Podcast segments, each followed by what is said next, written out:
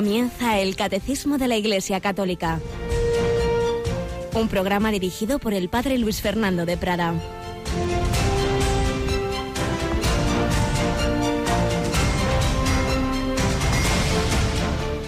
Alabados sean Jesús, María y José. Muy buenos días, mi querida familia de Radio María, niños, jóvenes, matrimonios, mayores, sanos y enfermos, todos miembros del pueblo de Dios o de esta humanidad que busca la verdad. Todos los que comenzamos esta jornada este miércoles 29 de marzo de 2017, un día que nunca más se repetirá, un día único en nuestras vidas, un día que Dios nos concede para hacer el bien, para crecer en amor a Dios, en amor al prójimo, para dejar el mundo mejor de como lo encontramos, para sembrar paz, alegría, para ayudar a todo el que nos encontremos por el camino como el buen samaritano. Ojalá lo hagamos así y ojalá escuchemos para todo ello la palabra de Dios.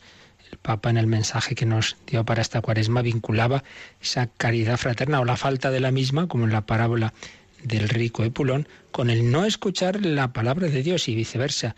Si la escuchamos, si escuchamos al Señor, también sabremos escuchar a los hombres y veremos en cada uno de ellos un don del Padre. Una palabra que en la misa de hoy nos dice Jesús, en verdad, en verdad os digo, quien escucha mi palabra y crea al que me envió, posee la vida eterna y no incurre en juicio, sino que ha pasado ya de la muerte a la vida. En verdad, en verdad os digo, llega la hora, y ya está aquí, que los muertos oirán la voz del Hijo de Dios, y los que hayan oído vivirán. Muchas veces somos muertos sin la verdadera vida, la vida de Dios, pero el Señor quiere hablarnos al corazón, quiere resucitar nuestras almas y todo aquel que aquí ya esté vivo en el Espíritu también resucitará en el cuerpo. Es la promesa que nos hace Jesús. También lo dice el Evangelio de hoy. Viene la hora en que los que están en el sepulcro oirán la voz del Hijo del Hombre. Los que hayan hecho el bien saldrán a una resurrección de vida. Los que hayan hecho el mal a una resurrección de juicio. Los que están en el sepulcro oirán la voz del Hijo del Hombre. Esa es nuestra esperanza, creo en la resurrección de la carne. Nuestra esperanza se basa en que el primero ha sido Jesús que ha resucitado, que ha entrado en una vida nueva. Y yo estamos hablando estos días, seguiremos haciéndolo hoy y lo seguiremos haciendo con la ayuda de Yolanda Gómez. Buenos días, Yoli. Muy buenos días, padre. Bueno, pues nada, vamos a seguir profundizando en este tema tan esperanzador en esta semana de Cuaresma, que por cierto ya estamos tocando con los dedos la que llamamos la Semana de Pasión y la que vamos a tener mucha abundancia de palabra de Dios, ¿verdad?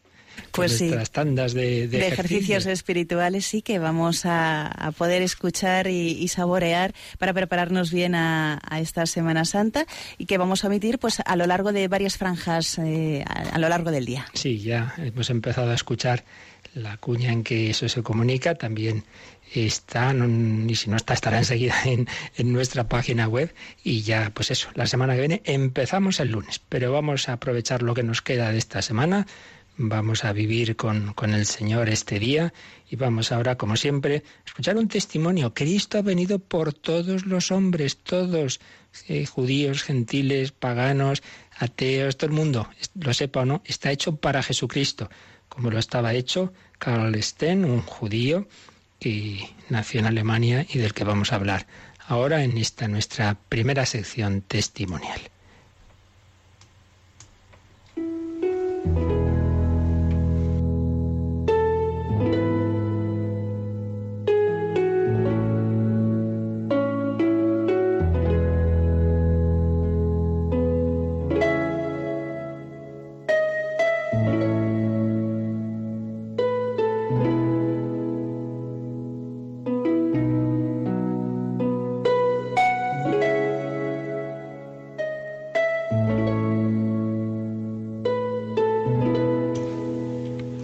Vamos a hablar de Karl Stern, un judío alemán que vivió entre 1905 y 1975, gran investigador en el área eh, psiquiátrica y, neurológica. Stern nació en un pueblo de Baviera, en Alemania, eh, de padres judíos, asimilados socialmente y era un pueblo pequeño en el que no había ninguna sinagoga, tampoco había rabino.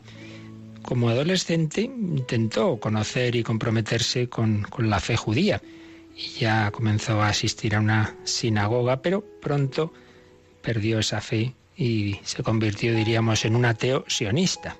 Estudió medicina, se especializó en la investigación psiquiátrica y lo que son las cosas. En el curso de los psicoanálisis, en que tantas personas han perdido la fe, al revés, recuperó la fe en Dios, volvió a la ortodoxia judía. Comienza las persecuciones a los judíos en la Alemania nazi y emigra en 1936. Busca trabajo en la investigación neurológica en Inglaterra y posteriormente se trasladará a Montreal, en Canadá. Pero en 1943, tras un largo proceso del que hablaremos a continuación, buscando la verdad y también con la influencia de, amistades como Jacques Maritain o Dorothy Day, Stern recibió el bautismo como católico. Se casó con Liselot von Bayer, murió en 1970, tuvieron tres hijos y en ese año 70 tuvo un derrame cerebral, aunque continuó trabajando y murió en Montreal en 1975. Una vida de un investigador, de un médico, de un científico, pero vamos a ver cómo vivió por dentro su búsqueda de la verdad sobre las realidades últimas, su búsqueda del sentido último de la vida.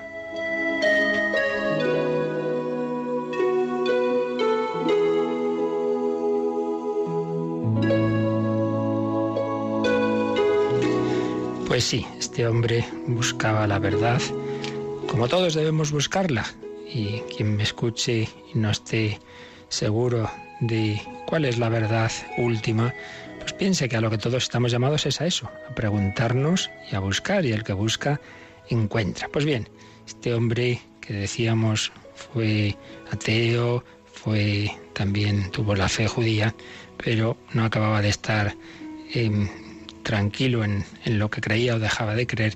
Y cuando trabajaba en el Instituto de Psiquiatría de Múnich por las noches, se reunía a estudiar la Biblia.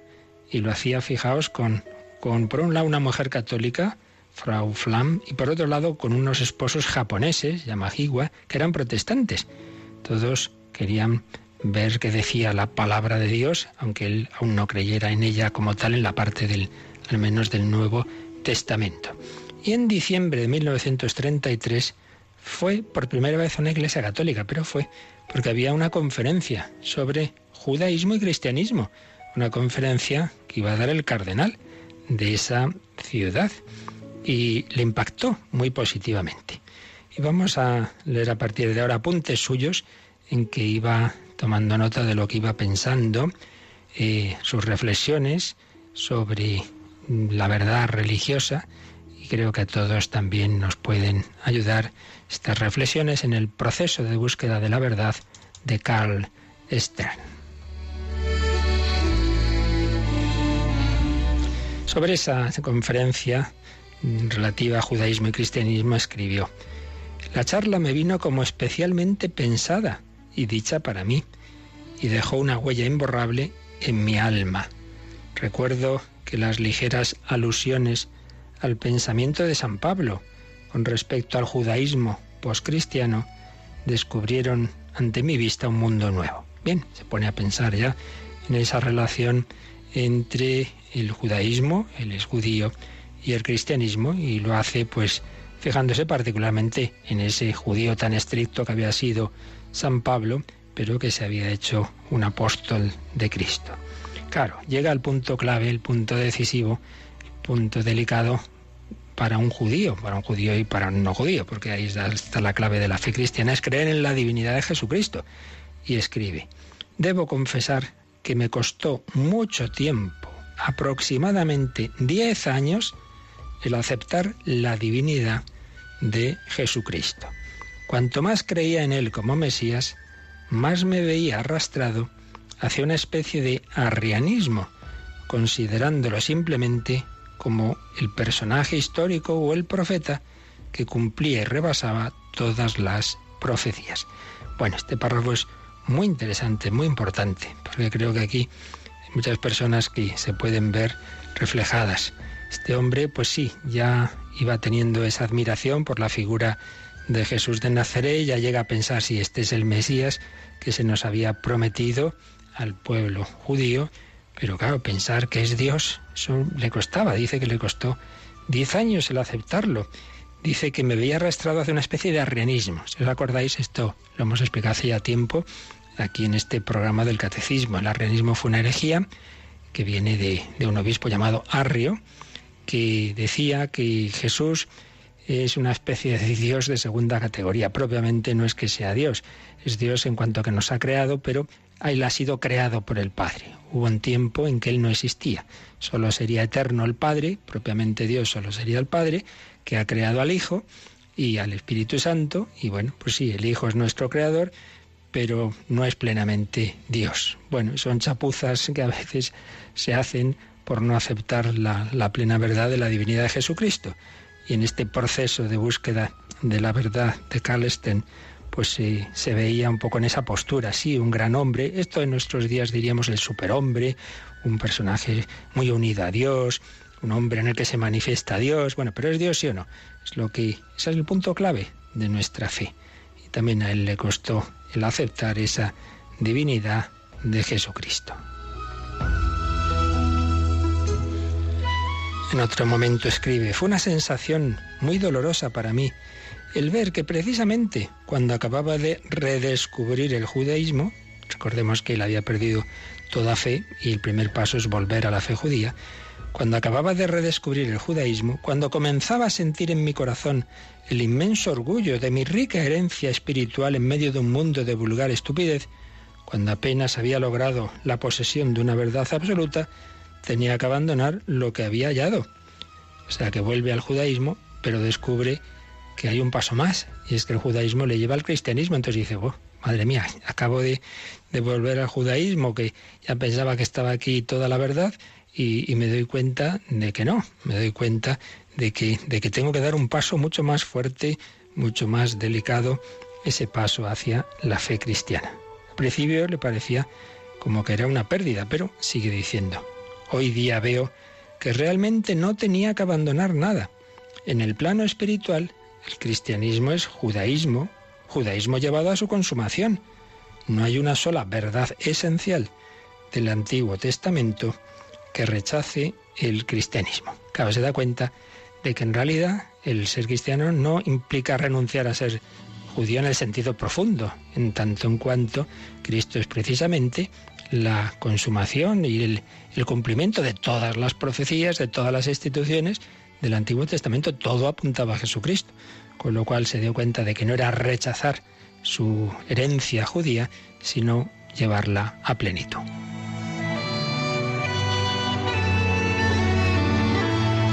Y en ese sentido también escribe, vi entonces que la suerte de mi pueblo estaba estrechamente asociada a la suerte de Cristo en el mundo, que había gentes en torno mío que llevaban en su corazón al Dios de Israel, aunque no eran judíos, y en la intensidad y profundidad de sus vidas vi cumplida la profecía mesiánica de Isaías.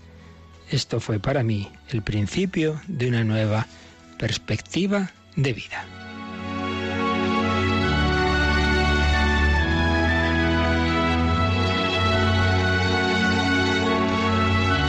Se había roto en pedazos algo de lo antiguo, aunque yo me empeñaba en que no era así, y había brotado algo nuevo. No veía aún claro hacia dónde era conducido, pero sentía que nuevas luces significaban nuevos deberes y barruntaba que llegaría la hora en que tendría que dar el tremendo salto hacia lo desconocido. Muy bello párrafo, muy importante. Vamos a quedarnos aquí y seguiremos mañana si Dios quiere. Pero es así, el proceso de conversión de las personas que no han tenido una conversión de esas de un segundo, una luz sino un proceso progresivo, que es lo más habitual, pues suele ocurrir esto, que uno ya ve que es llevado, que, que ya no controla su vida como pensaba que controlaba él antes, que hay alguien que le lleva, que tiene que dar un paso, que tiene que dar un salto, que siente vértigo, pero, pero, ¿qué me pedirá este Dios que estoy descubriendo? Ahí estaba Carl Pues mañana veremos cómo termina este proceso de conversión. Todos estamos llamados siempre a buscar. Y también el que diga, no, no, si yo lo tengo todo muy claro, bueno, bueno, tendrás muy claro en tu cabeza, pero de verdad conoces del todo a Jesucristo. Vamos a pedírselo, todos así.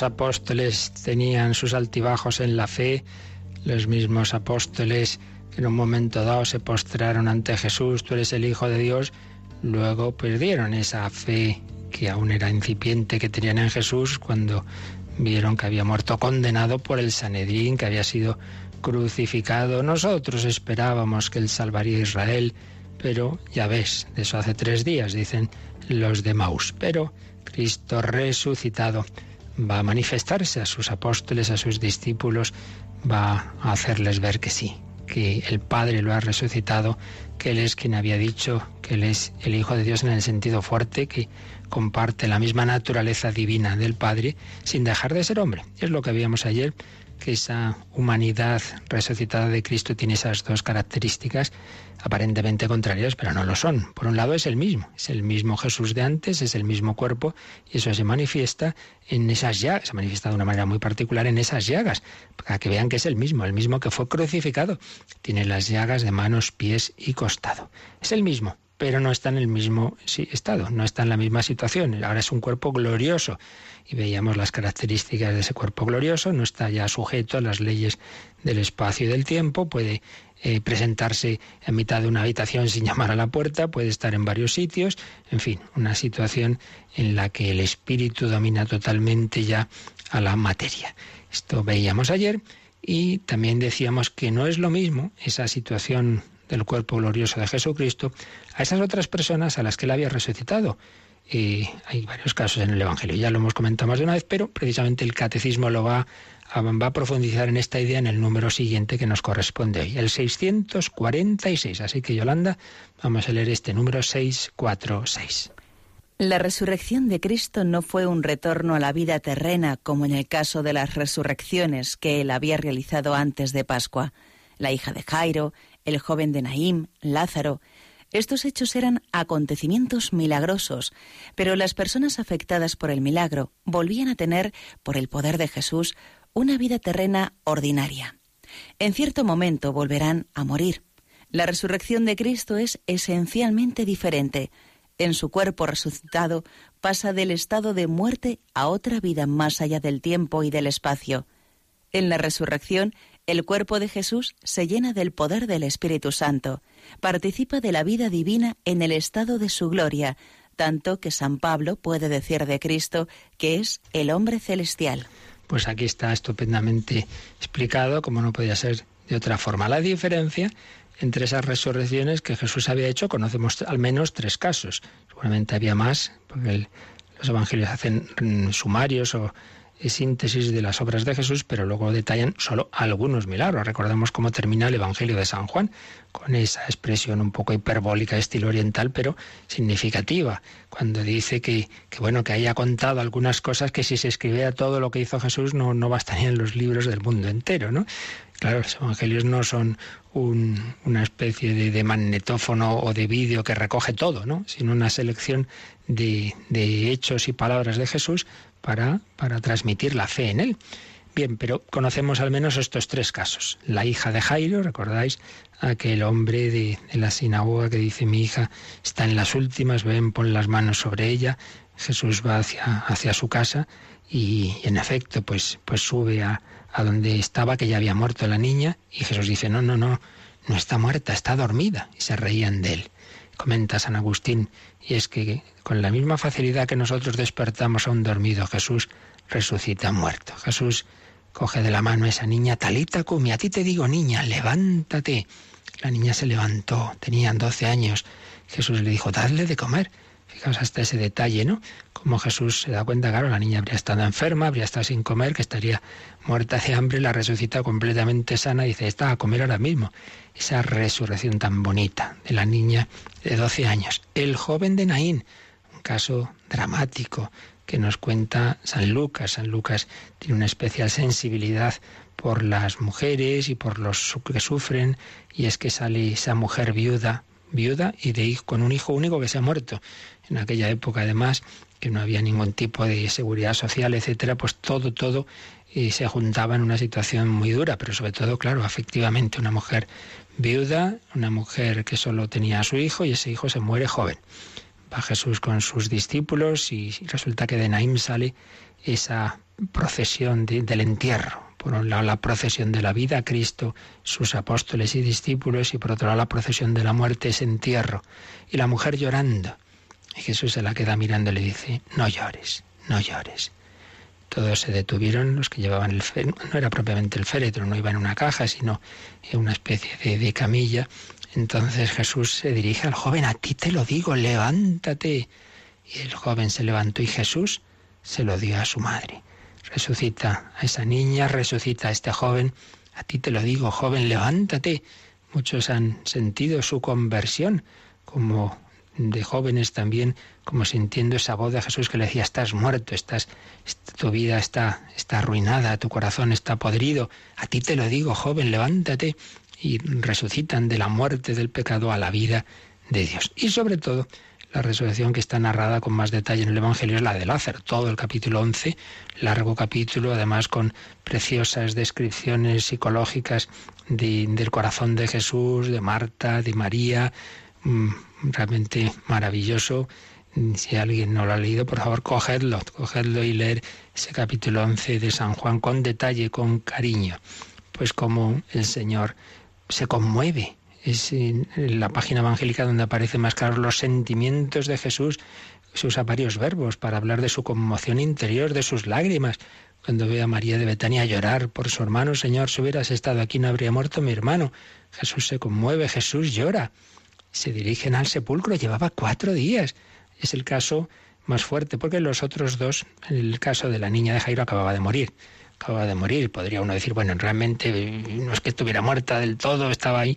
Y el joven de Nain sí, ese ya más, iban a enterrarlo, pero no sabemos si hacía un día probablemente. O... Pero Lázaro llevaba cuatro días. Y decían que ya huele mal, que ya huele, que ya ha empezado a descomponerse, pero, pero, ¿cómo vas a venir aquí a resucitarlo? Pues nada, Lázaro, sal fuera.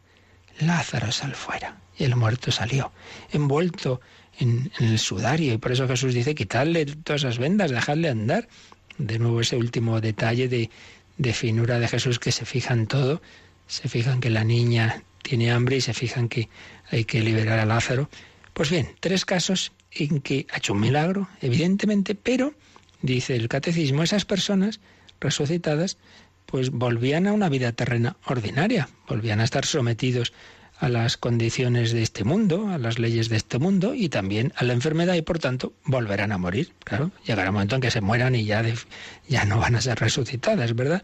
Ni, ni la hija de, Jairo, ni el, ni el hijo de la viuda de Nain, ni Lázaro eh, van a, quedarse ya para toda la eternidad. Si no, no, no. Han vuelto a esta vida, pero mm, llegarían luego momento de la muerte. ¿Es esto lo que le ha pasado a Jesús? No, de ninguna manera, no tiene nada que ver.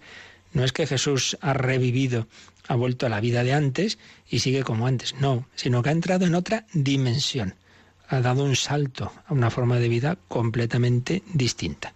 Dice el catecismo, su cuerpo resucitado ha pasado del estado de muerte a otra vida más allá del tiempo y del espacio. Pues ya es otra cosa, es otra cosa. Ese cuerpo de Jesús ha llenado del poder del Espíritu Santo, participa de la vida divina en el estado de su gloria. Es lo que San Pablo llama en su primera carta a los Corintios el hombre celestial. Es decir, es, em, por así decir, ese, ese cuerpo de Cristo ha quedado tan, tan empapado de su divinidad que parece, parece ya como si no fuera hombre, sigue siéndolo. Para siempre tiene esas dos naturalezas, divina y humana, pero es verdad que ahora ya la naturaleza humana está tan, tan subsumida en la divina que cuando claro, el Señor se manifiesta, pues uno cae enseguida ante él y reconoce que es, que es Dios, que es el Señor. ¿Quién eres, Señor? Yo soy Jesús a quien tú persigues, Señor mío y Dios mío. Que dirá Santo Tomás, San Ignacio de Loyola dice que así como en la pasión eh, de Cristo. Parece que la divinidad se esconde, nadie diría que es Dios ese crucificado. En cambio, en la resurrección se manifiesta admirablemente, miraculosamente, dice con su castellano antiguo San Ignacio, se manifiesta esa divinidad. Ha entrado en otra forma de vida, en otro estado, en ese estado glorioso. Es el milagro de los milagros. Cristo ha vencido la muerte, Cristo ha resucitado, pero lo había anticipado con esos otros milagros, esas otras resurrecciones de otro tipo, como decimos, pero que indudablemente son también milagros. Y por cierto, vamos a aprovechar para comentar algo. Mucha gente, bueno, pues todos aquellos que no han aceptado, no han aceptado la, la divinidad de Cristo y que no han aceptado mm, estos relatos milagrosos de los evangelios, pues sobre los últimos siglos se ha dicho, bueno, claro, es que a saber, ¿no? Los evangelios los, escriben pues personas que al cabo de mucho tiempo, que mitifican, entonces exageran y tal. Bueno, esto ya hablamos en su momento, no vamos a repetir todo lo que dijimos, de primero que son escritos muy cercanos, muy cercanos a los hechos. No es como pasan otras religiones que se escriben cosas a cabo de siglos. No, no, no, no, no. Se escriben, pero vamos, los primeros gérmenes de los evangelios son inmediatos, son las primeras tradiciones orales, las primeras recopilaciones, sobre todo de la pasión y resurrección, escritas a los poquísimos, a los poquísimos años y por supuesto partiendo de una tradición oral que es contemporánea de los acontecimientos. Pero es que incluso lo que ya es la redacción de los escritos, que en una época les, se les dio a algunos estudiosos por retrasarlo mucho, cada vez hay más datos que apuntan a que son muy tempranos, que ya por los años 50, unos 15, 20 años después de todos los acontecimientos, ya están los primeros, están escritos, lo más, los, los núcleos principales. Pero bueno, dejando eso aparte, y mm, los que no quieren aceptar la divinidad de Cristo, pues claro, rechazan los milagros y dicen, no, pues esto es que esto fueron exageraciones, fueron mitificaciones. Y es muy significativo, y lo, por eso lo traigo ahora aquí, porque en su momento esta cita no la, no la leí, la he descubierto ahora recientemente, que un famoso autor, Renan, que tuvo una vida de Jesús, que se difundió mucho, él admiraba mucho a Jesús como hombre, este autor lo admiraba mucho, pero no creía en su divinidad. Y entonces escribió una vida de Jesús en la que descartaba pues todos esos hechos milagrosos. Y claro, es muy significativo el prólogo que escribe a una edición, la decimotercera, de esa vida de Jesús. Fijaos lo que dice. Que los milagros referidos por los evangelios no han tenido realidad, que los evangelios no son libros escritos con la participación de la divinidad, no son para nosotros el resultado de la exégesis, son anteriores a ella son fruto de la experiencia que nunca ha sido desmentida. Los milagros son de esas cosas que no ocurren nunca. Solo las gentes crédulas creen verlos. No se puede citar uno solo que haya ocurrido ante testigos capaces de comprobarlo. Ninguna intervención particular de la divinidad, ni en la confección de un libro, ni en ningún otro acontecimiento ha sido jamás probada. Desde el momento en que se admite lo sobrenatural, se está fuera de la ciencia. Se admite una explicación que nada tiene de científica, una explicación de las que prescinden el astrónomo y el físico, el químico, el geólogo, el fisiólogo, de la que el historiador debe también prescindir. Rechazamos lo sobrenatural por la misma razón que nos hace rechazar la existencia de los centauros y de los hipógrifos. Esas razones que nunca se ha visto ninguno. No es porque me haya sido previamente demostrado que los evangelistas no merecen crédito, por lo que rechazo los milagros que cuentan. Al revés, es porque cuentan milagros, por lo que digo, los evangelios son leyendas. Pueden contener historia, pero ciertamente no todo en ellos es histórico. Bueno, lo bueno de esto es que por lo menos fue sincero, que mucha gente que no es sincera. No sé si habéis captado la idea. Es esta. Yo rechazo que los evangelios sean históricos no porque he investigado que fueron escritos de tal forma al cabo de mucho tiempo, que no, no, no, no. No, no, simplemente rechazo que son históricos porque cuentan que Jesús hizo milagros y no puede haber milagros y como no puede haber milagros, entonces no son históricos. Hombre, pues muy bien, estupendamente. Yo rechazo que pueda haber eh, personas nacidas en no sé qué sitio. En tal libro dice que sí existen, entonces un libro es mentira, oiga, pero, pero ¿y ese prejuicio? Este señor rechazaba por principio que Dios intervenga en la historia. Lo rechazaba. Rechaza que haya milagros. Dice que eso nunca se ha visto un milagro, que todos son cuentos. Y entonces, como los evangelios cuentan milagros, rechaza que sean históricos. Bueno, es un caso tan flagrante de prejuicio. Y claro, en el fondo esto es lo que le pasa a mucha gente. No es que eh, hayan podido comprobar que los evangelios no son fiables en absoluto. Todos los cuando uno aplica con objetividad los mismos criterios que se aplican a otros libros, de, ver hasta qué punto relatan hechos históricos o no, uno ve la gran fiabilidad de los evangelios escritos por testigos directos cuando viven los testigos, cuando viven los enemigos de Cristo. Eh, cuando se dicen cosas que no van en favor de los que lo escriben, sino que les van a costar la vida, en fin, mil cosas que, que en su momento dijimos que no es momento, pero es que es clarísimo lo que dice Renan. Como hablan de milagros, los milagros no existen. Ah, no, pues en, ese país donde se escribía esto en Francia, pues tiene usted, señor Renan, Lourdes puede ir cuando quiera y ver si existen milagros o no. Recordemos aquel otro caso, eh, Alexis Carrel, que decía lo mismo, no existen los milagros, era médico, acompañó a una mujer moribunda que decía no debe ir porque se está muriendo, pero bueno, se empeña en ir allá ella, voy con ella, desde luego si esta mujer se cura, me, me, me hago fraile. Se curó delante de sus ojos y le costó 40 años dar el paso a la fe, porque es que, es que se daba cuenta de que esa conversión era para él muy problemática, se iban a reír de él todos los médicos, los científicos, pero lo vio delante de sus ojos. Claro que hay milagros y claro que, se, que, ocurren ante nuestros ojos, pero el que no quiere creer no cree. El que quiere rechazar que Cristo hizo milagros, pues entonces ya está. Tiene ese prejuicio y desde ese prejuicio niega la historicidad de los evangelios. Milagros que son signo de la divinidad de Cristo, milagros muy fuertes como esa resurrección de Lázaro, pero milagros que nos indican que también a nosotros nos quiere resucitar, darnos la vida nueva. Ese Jesús que entra en una nueva dimensión por su resurrección, quiere en primer lugar resucitar nuestros corazones, quiere gritarnos como al joven, al hijo de la viuda de Naín, joven, a ti te digo, levántate. Vamos a pedirle en un momento de oración, pues que escuchemos su voz, que nos dejemos también resucitar, que nos dejemos hacer nuevos por el Señor. Cristo quiere darnos una vida nueva. Él ha entrado ya en esa vida nueva del Espíritu, por su resurrección es el hombre celestial y quiere dárnosla también a nosotros. Señor, haz mi corazón nuevo.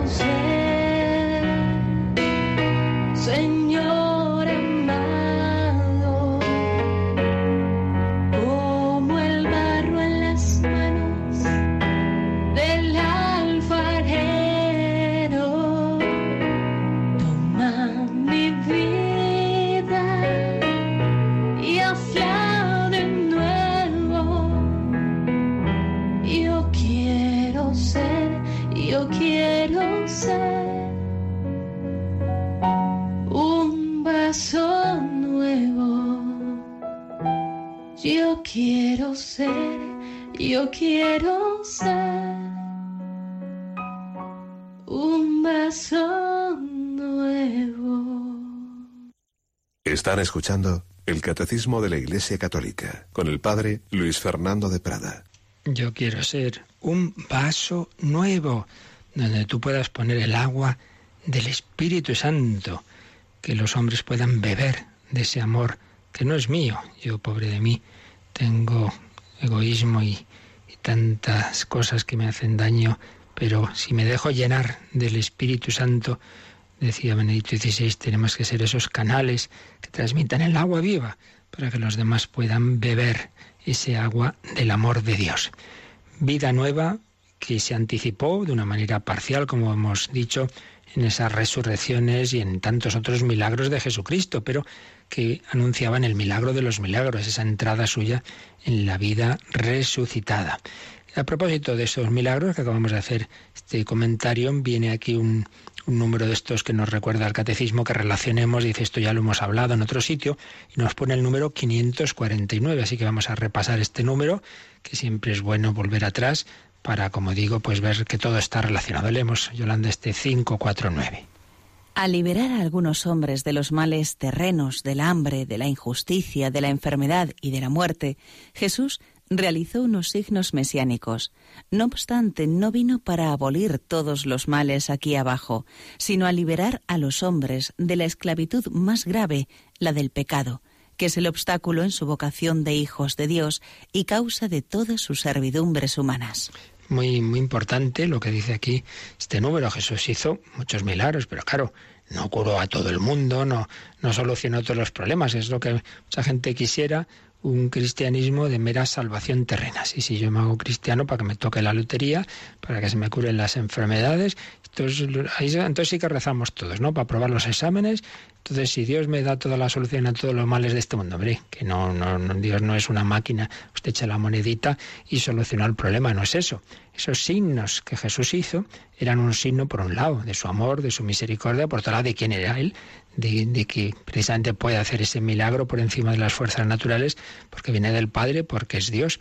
Pero, pero, dice, son signos, ante todo, del, del milagro fundamental, que es liberarnos de la esclavitud más grave, la del pecado mira, me podré curar de esta enfermedad, pero mire, me tengo que morir antes o después. Es que hay gente que parece, me acuerdo una vez, una, mujer que estaba enfadada con Dios. Porque, porque el, corazón de Jesús me ha fallado, porque le he pedido que cure a mi padre, se ha muerto. ¿Y con qué edad? Con ochenta y tantos. Digo, pues desde luego, si uno se enfada con Dios porque su padre se ha muerto con ochenta y tantos años, pues no sé, vamos, eh, es, que, es que no sé qué pretendemos pretendemos eso, vivir aquí para siempre y sin ningún problema, que no se trata de eso, que estamos hechos para la vida eterna y que el Señor permite el mal, el sufrimiento, etcétera, pues que nos sirva para purificarnos, para, para amar a Dios, para amar al prójimo, para, en fin, de esto hemos hablado mucho del sufrimiento, pero claro, no puede uno pretender es que el Señor está haciendo milagros para curar todas las cosas, que, que, que, eso ya es el cielo, hombre, ahí no va a haber enfermedades, pero para eso hay que morirse, y para morirse pues normalmente hay que estar enfermo, entonces no pretendamos que el Señor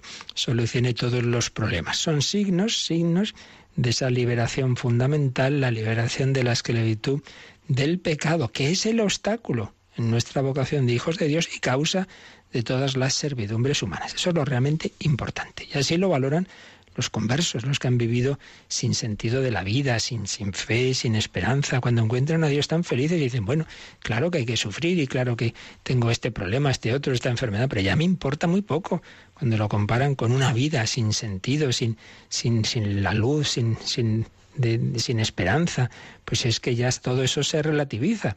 El Señor nos introduce en otra forma de vida. Muy bien, pues con esto podemos terminar este apartadito que era el estado de la humanidad resucitada de Cristo.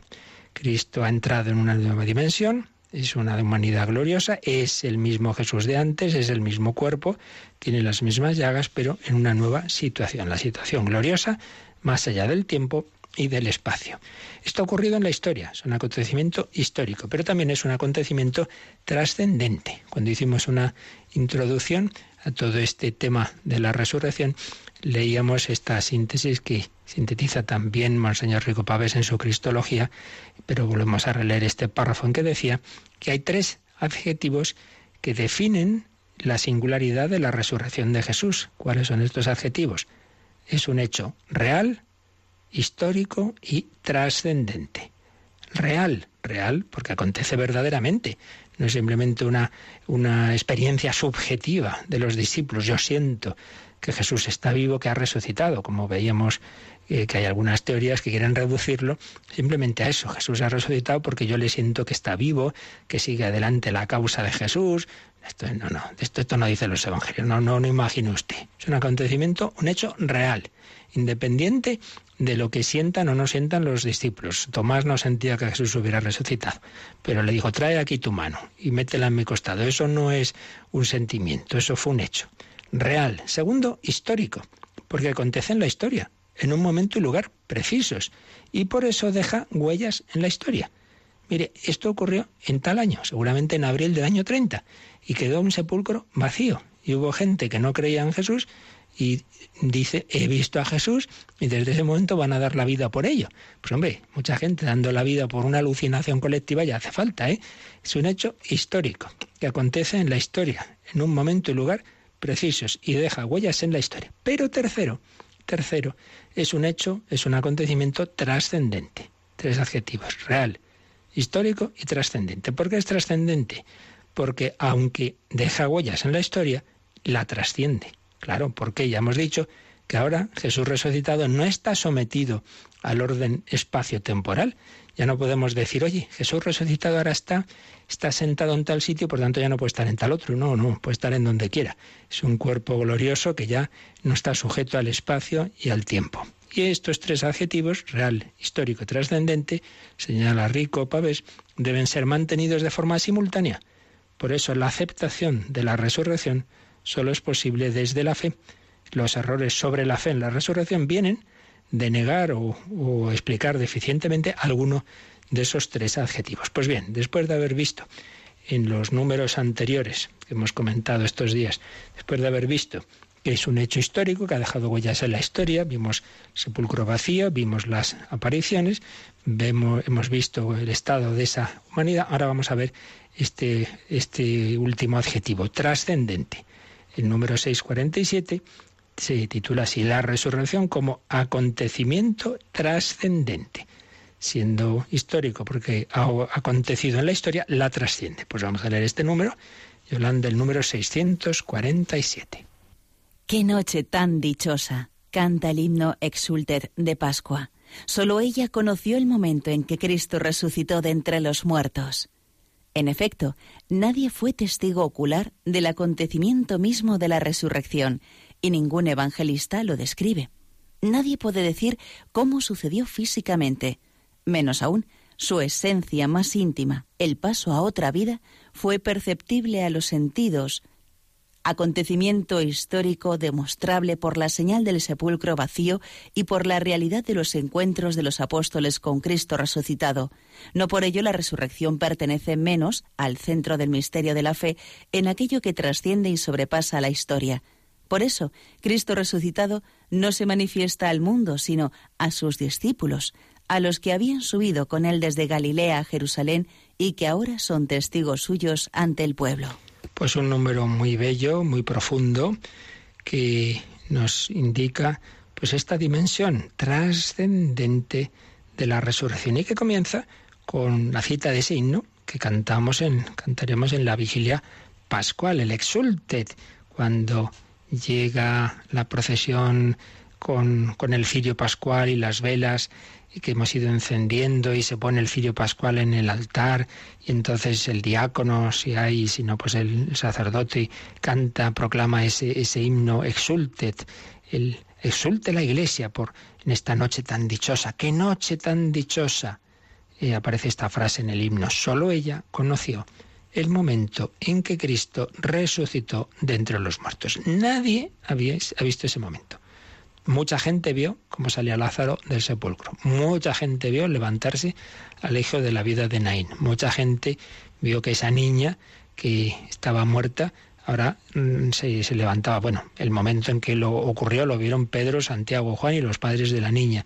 Pero nadie vio cómo resucitó y el momento exacto en que resucitó Jesucristo. Nadie. Primera noticia es que cuando van las mujeres por la mañanita temprano al sepulcro para acabar de embalsamar bien a Jesús, se encuentran la, la piedra corrida, se encuentran los ángeles, pero no estaban antes cuando eso ocurrió. Entonces, desde ese punto de vista, es un acontecimiento que nadie ha sido testigo ocular.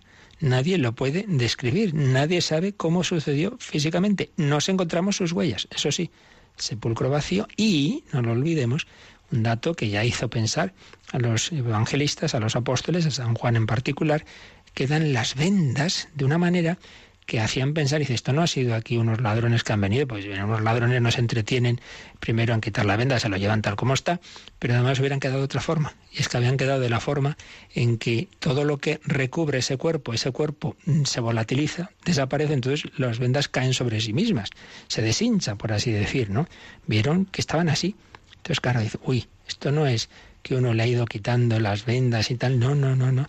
Pero en fin, eso es otro tema. Y, luego, bueno, estaría que todo el tema de la sábana santa, etcétera. Pero ahora a lo que vamos es que realmente deja huellas, deja unas huellas, pero nadie lo vio el momento. Entonces, desde ese punto de vista, fue trascendente. Nadie puede decir cómo sucedió físicamente, menos aún la esencia más íntima, el paso a otra vida, pues la podemos captar con los sentidos. ¿Cómo es esto? ¿Cómo, cómo es ese, ese cuerpo que ha entrado en esa dimensión gloriosa? Es un acontecimiento histórico demostrable, insiste el catecismo, por la señal del sepulcro vacío y por la realidad de los encuentros de los apóstoles con Cristo resucitado. Mire, eso sí que está ahí. Eso sí que los apóstoles pueden decir, pues tal día por la mañanita estábamos pescando y apareció un hombre en la orilla y nos dijo echar la reza a la derecha y tal y cual. Eso sí, eso sí que está en la historia y en un espacio y en, un tiempo. Pero no el cómo pasó Jesús al estado glorioso. Em, es algo que, dice, trasciende y sobrepasa la historia. Pertenece al centro del misterio de la fe. Por eso, Cristo resucitado no se manifiesta al mundo. Cita aquí Juan 14, 22 cuando en la última cena los apóstoles dicen, Señor, ¿por qué no te manifiestas al mundo? Jesús no quiere ir a deslumbrar. Tenía una consulta, bueno, ¿y por qué Jesús resucitado nos ha aparecido a todo el mundo entonces todo el mundo se hubiera convertido? Primero no se hubiera convertido, porque si no se convirtieron viendo tantos milagros como vieron, incluido el de Lázaro, pues tampoco se van a convertir por esto, porque luego, sí, en un momento dado se quedarían ahí nubilados, pero como ha recurrido a gente que ha tenido experiencias fuertes de Dios, luego se olvida uno. Uno se olvida de lo que le interesa olvidarse. Pero además dice que es que Cristo resucitado lo que quiere realmente no es deslumbrar, sino que es atraer por el amor. Entonces Él se va a manifestar a los que le han, le han amado y han compartido su vida con Él. Y termina con esta cita de Hechos 13:31. Se manifiesta a sus discípulos, es decir, a los que habían subido con Él desde Galilea a Jerusalén y que ahora son testigos suyos ante el pueblo. Por tanto, un hecho histórico, pero un hecho que entra en una dimensión trascendente y una dimensión en la que eh, supera toda nuestra imaginación, pero que, digamos, tiene sus efectos en nuestras vidas. Y de hecho, pues a lo largo de 20 siglos, pues cuantísimas personas han, hemos tenido experiencia de Cristo resucitado y por eso somos cristianos, no por mera tradición, Hombre, uno puede recibir la fe eh, sociológicamente, como se suele decir, pero la fe profunda en este mundo en el que hay tantos de un ambiente tan poco cristiano solo es posible si uno tiene una verdadera experiencia de Cristo. La famosa frase un teólogo conocido en el siglo XX, Karl Rahner, decía, el cristiano del futuro o será místico o no será cristiano. ¿Por qué? Porque como el ambiente no ayuda nada a ser cristiano, o tienes una experiencia fuerte de Cristo, en ese sentido decía místico, será místico o no será cristiano. Y Juan Pablo II en, el programa pastoral que nos dejó para el tercer milenio, nuevo milenio, te venía a decir lo mismo, que es fundamental para el cristiano hoy día una vida de oración intensa. Dice, si no hay vida de oración, el cristiano está en peligro, incluso de perder la fe. Bueno, tenemos que profundizar un poquito más en este número, pero lo dejamos ya. Como siempre, pues nos quedamos repasando y meditando en nuestro corazón todo lo que el Señor nos ha dicho, pidiendo que nos dé salud. Jesús curó al ciego de nacimiento, Jesús es la luz del mundo, Jesús se transfiguró, fue como un anticipo de la transfiguración definitiva de la resurrección. Cristo resucitado, le pedimos que nos ilumine, que nos dé salud, que creamos firmemente en Él, que como Tomás digamos, Señor mío y Dios mío. Y si lo permite el teléfono, que tenemos algún problemilla técnico, pero creo que sí. pero y si no, más seguro por el correo electrónico, si queréis también alguna consulta, alguna duda, pues aprovechemos rápido estos últimos minutos. Participa en el programa con tus preguntas y dudas. Llama al 91 153 8550. También puedes hacerlo escribiendo al mail catecismo arroba radiomaria.es. Catecismo arroba radiomaria.es. Enciende mi noche, sé mi luz, enciende mi noche, sé mi luz, enciende mi noche, mi noche, sé mi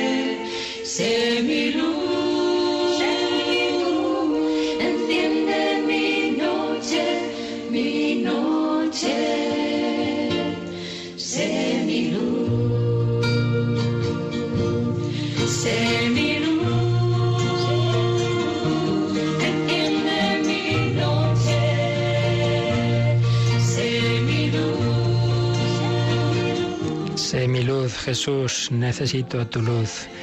Dame salud de la fe y del amor. ¿Tenemos alguna llamada, Jolie? Sí, María Luisa de Madrid eh, pregunta si cuando uno muere y desaparece el cuerpo, si seguimos siendo de alguna manera persona en el alma. Sí, sí, sí, sí. La persona, la persona para siempre es la misma, porque en efecto hay algo que, que da la, la continuidad y la identidad, que es en efecto el alma espiritual, ¿no? El alma nunca muere, nunca muere. Lo que pasa es que es como si, vamos a poner el ejemplo, eh, uno es el mismo aunque le hayan tenido que cortar las piernas, claro, es el mismo, pero hombre, evidentemente echan falta las piernas, ¿no? Bueno, pues el alma es la misma persona, pero echan falta el cuerpo porque estamos hechos como unidad de cuerpo y alma. Y por tanto, uno es consciente de que es el mismo, el mismo que ha tenido. Fijaos una cosa, a lo largo de los años, dicen los, los, los científicos, realmente van cambiando todas nuestras células. O sea, o sea que en ese sentido, cuando se dice, hoy ¿cómo va a resucitarnos Dios si, si luego ya mi cuerpo se ha disuelto? Y dice, pues de la misma forma que yo soy el mismo con, con 80 años que con 20 soy el mismo, y sin embargo no hay en mí físicamente prácticamente nada común, porque todo se ha ido renovando. Bueno, pues igual que se renueva en esta vida, también pueden ser otro tipo de, de, células o como queramos decir, de componentes, de átomos en último término, ¿no? El cuerpo resucitado y sin embargo ser la misma persona. Pero bueno, yendo a la pregunta que nos hacía la, la oyente, que la persona sigue siendo la misma, que el alma eh, mantiene esa identidad eh, toda la eternidad. El alma ya no muere nunca, pero echa en falta el cuerpo. Y por eso la plenitud de la salvación será solo al final, será cuando resucitemos. Esa plenitud de la salvación ya se ha anticipado evidentemente en Jesucristo y en la Virgen María. María sí está en cuerpo y alma, pero en los demás, los santos, cuando invocamos, o solo poner el ejemplo de Santa Teresa, porque invocamos a Santa Teresa su espíritu, pero su corazón está en Alba de Tormes, mientras que el corazón de Cristo y el corazón de María están resucitados y vivos en el cielo. Muy bien, pues seguiremos profundizando en este fundamento de nuestra fe, de nuestra esperanza. Cristo quiere darnos la vida nueva. Cristo ha resucitado, entra una vida nueva y nos quiere dar la vida nueva del Espíritu. Y el hombre quiere construir la novedad por sus fuerzas. Y de eso vamos a hablar esta noche. Si por la mañana hemos hablado de la vida nueva que viene de Dios, por la noche hablaremos del mito del hombre nuevo, cuando siglo XVIII, XIX, XX el hombre ha querido construir una sociedad sin Dios por sus fuerzas y de eso hablamos en El hombre de hoy y Dios a las 11 de la noche, una hora menos en Canarias. Así que de la mañana a la noche y en medio el ángel, si Dios quiere, pues seguimos unidos, querida familia de Radio María, y pedimos al Señor su bendición. La bendición de Dios Todopoderoso, Padre, Hijo y Espíritu Santo, descienda sobre vosotros. Alabado sea Jesucristo.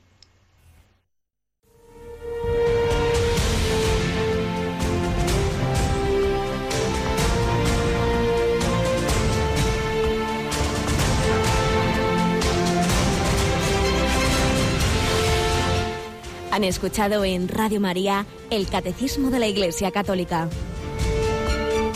Un programa dirigido por el Padre Luis Fernando de Prada.